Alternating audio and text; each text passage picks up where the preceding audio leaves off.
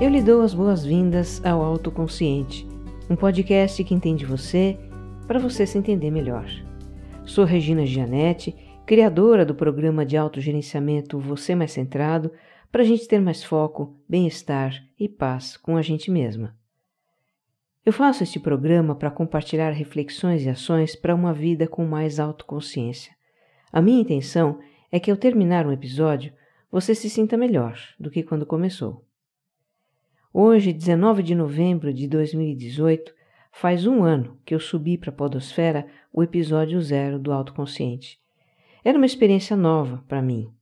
Eu recebi alguns retornos positivos dos meus alunos, de alguns conhecidos, e continuei publicando os episódios a cada duas ou três semanas.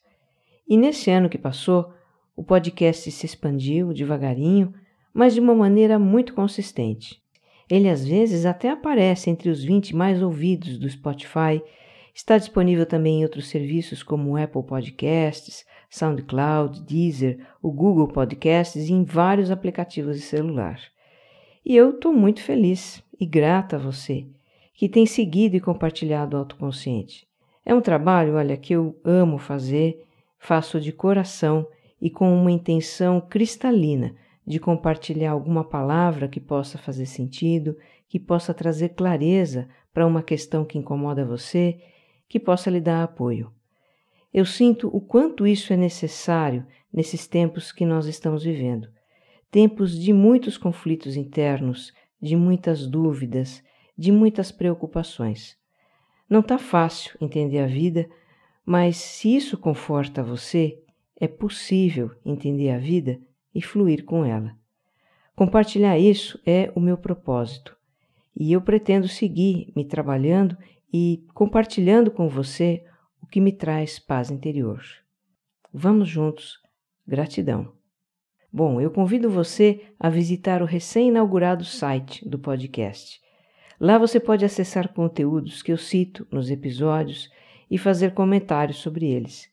A partir desse site você também pode conhecer o trabalho que eu faço minha agenda de workshops e cursos de autogerenciamento. Em 2019, eu tenho a intenção de levar meus trabalhos para além do eixo São Paulo-Campinas. Eu vou voltar ao Rio de Janeiro, onde eu estive duas vezes já em 2018, e quem sabe também ir a Belo Horizonte, Curitiba, Brasília e Fortaleza, onde o podcast tem bastante ouvintes. Você que gostaria de fazer um workshop comigo um dia desses? Compartilhe de montão o autoconsciente na sua cidade, tá? Que esse dia pode chegar mais cedo do que você imagina. Aqui vai o endereço do site www.autoconscientepodcast.com.br. E se este é o primeiro episódio que você escuta, eu te convido a escutar também o número zero, em que eu apresento o propósito do podcast e falo da importância de estar mais autoconsciente. Episódio 22 para entender a procrastinação sem culpa.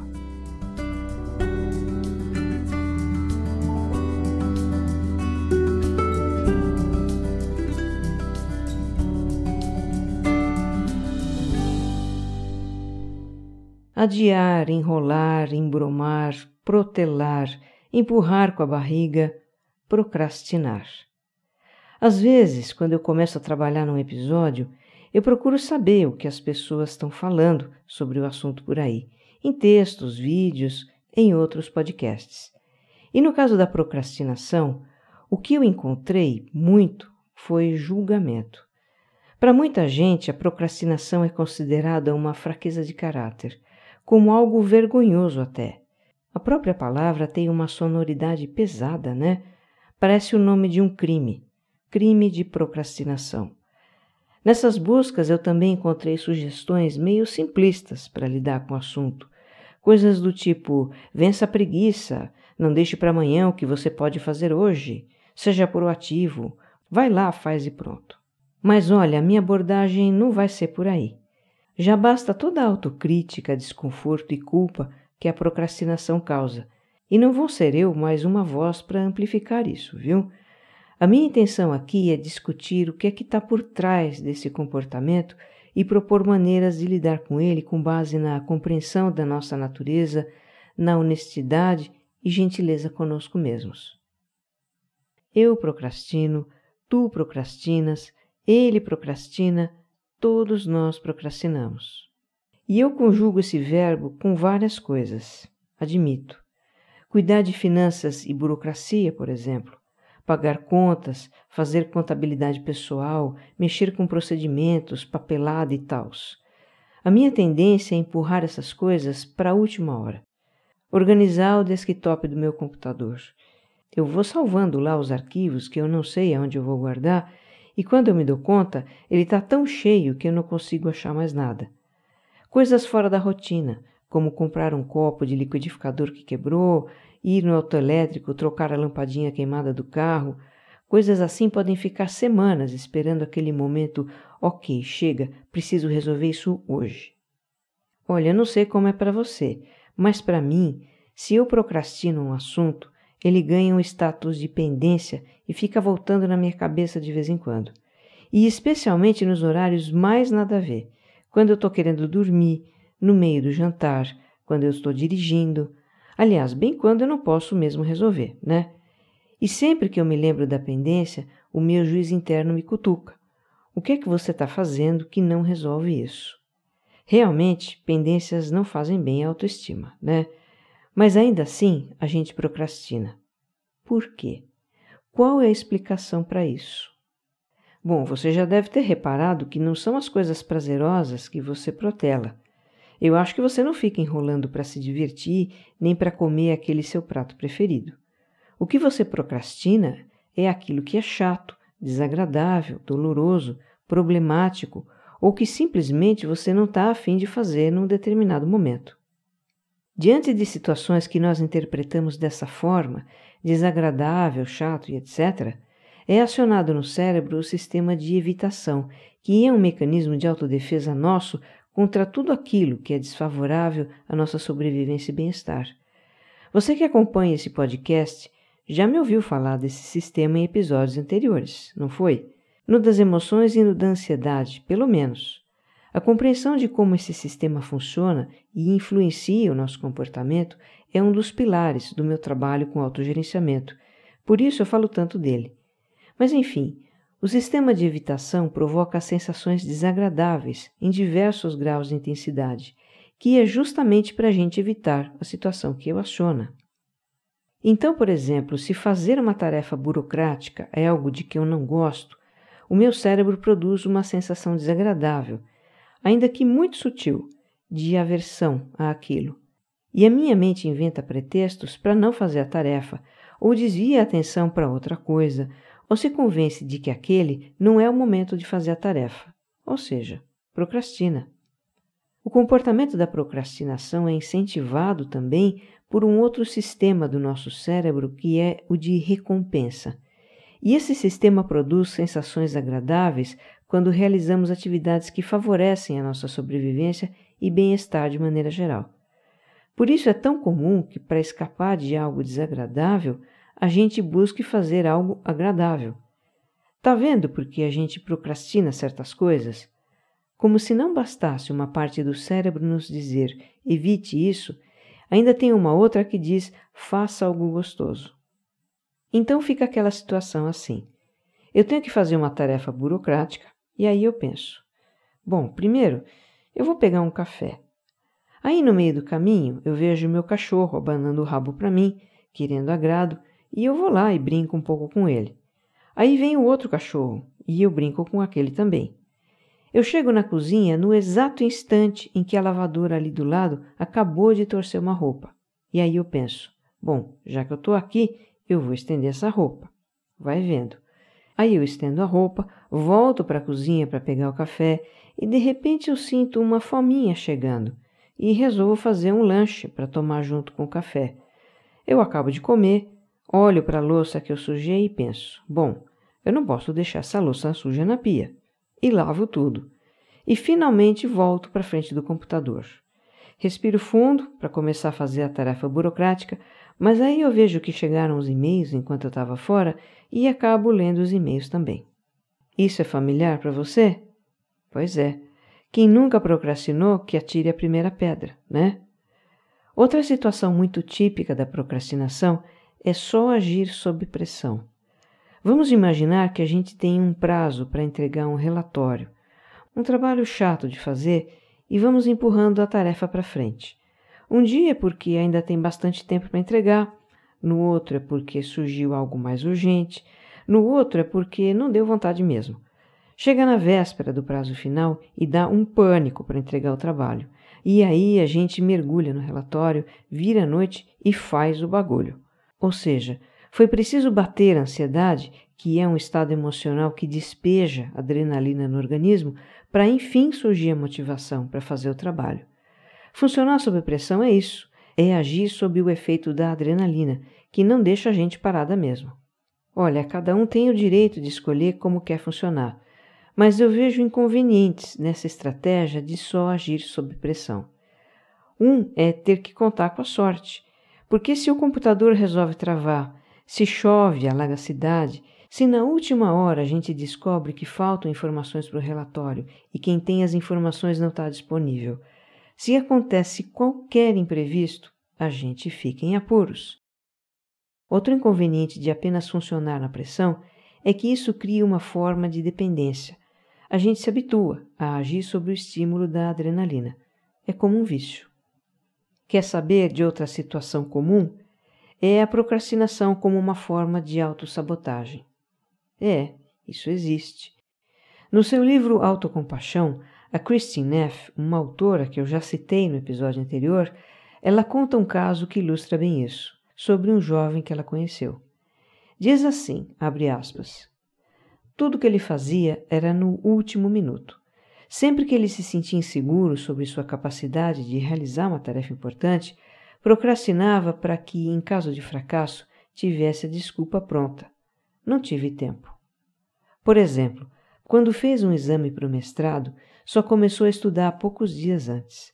Aí a sua pontuação chegou, mediana e não fantástica, e ele me disse: Bom, realmente não foi tão ruim, considerando que eu quase não estudei. Quando chegou a hora de obter um estágio como parte do programa de mestrado em trabalho social, ele esperou até o último minuto para enviar os formulários.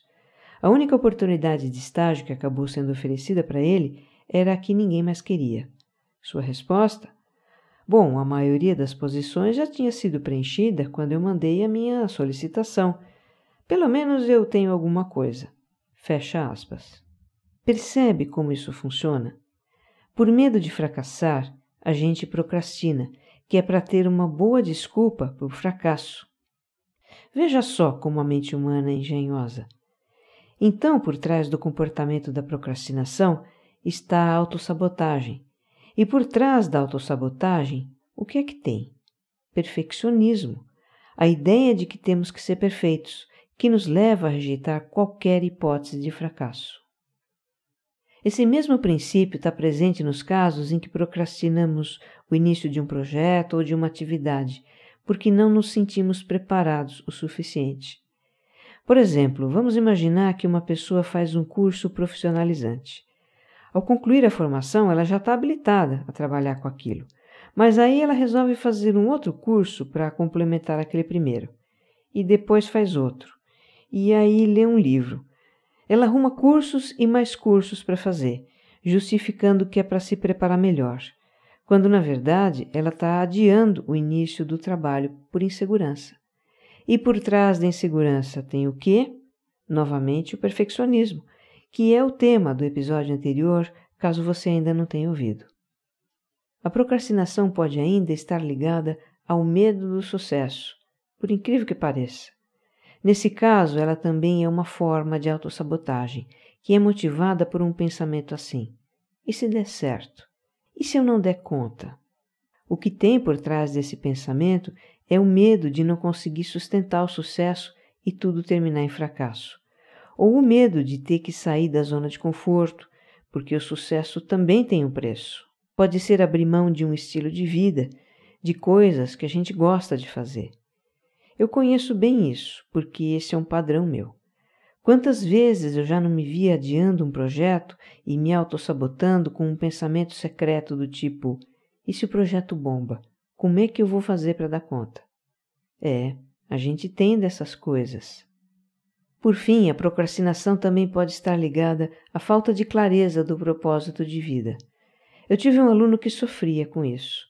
Ele não se identificava com o trabalho dele, com o próprio caminho que estava seguindo na vida, e era difícil, muito difícil levantar da cama de manhã para ir trabalhar.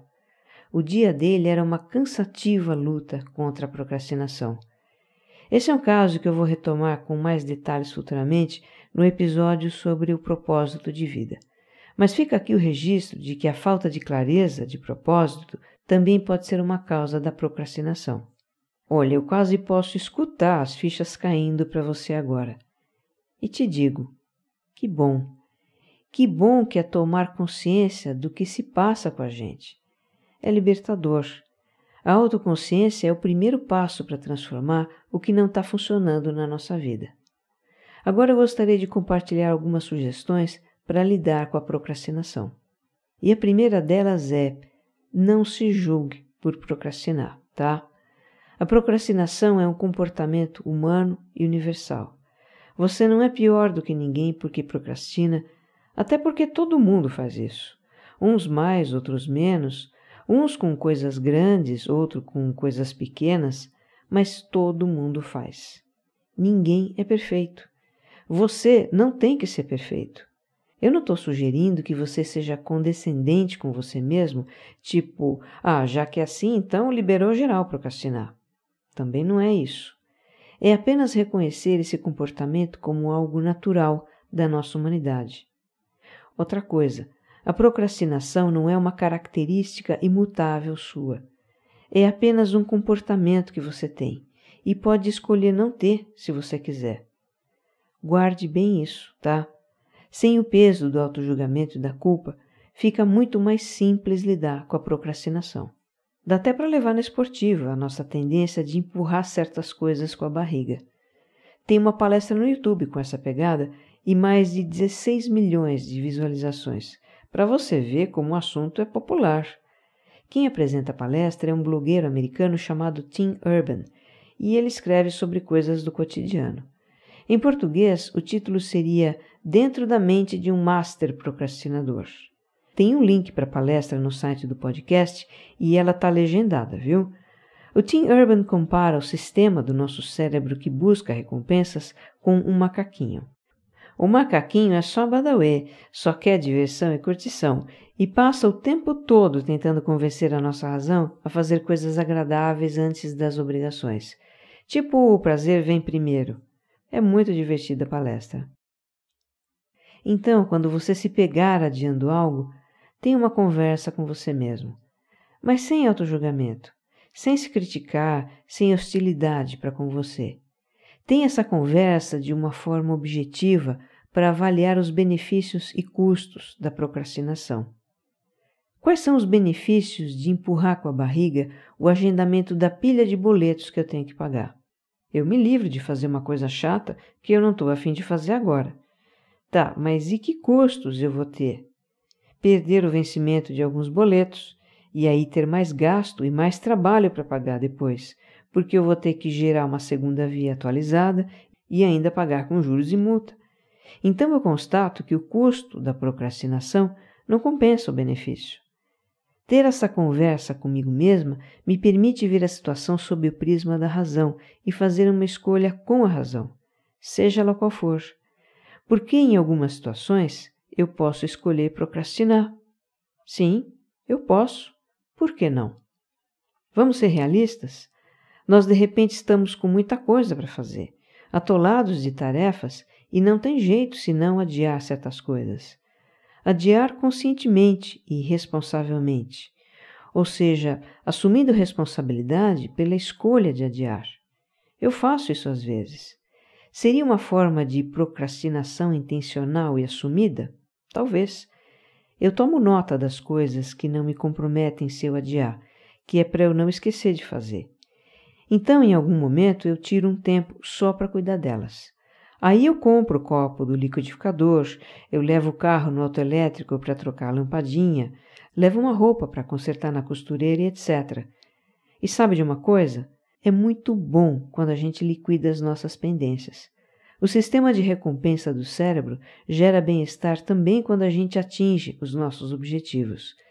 Eu fico com uma sensação de missão cumprida e de satisfação comigo mesma por ter resolvido as minhas pendências. Bom, essa forma de procrastinação intencional assumida, ela só funciona se a gente tiver alguma organização e usar uma agenda. Senão fica uma procrastinação forever e não é essa a intenção.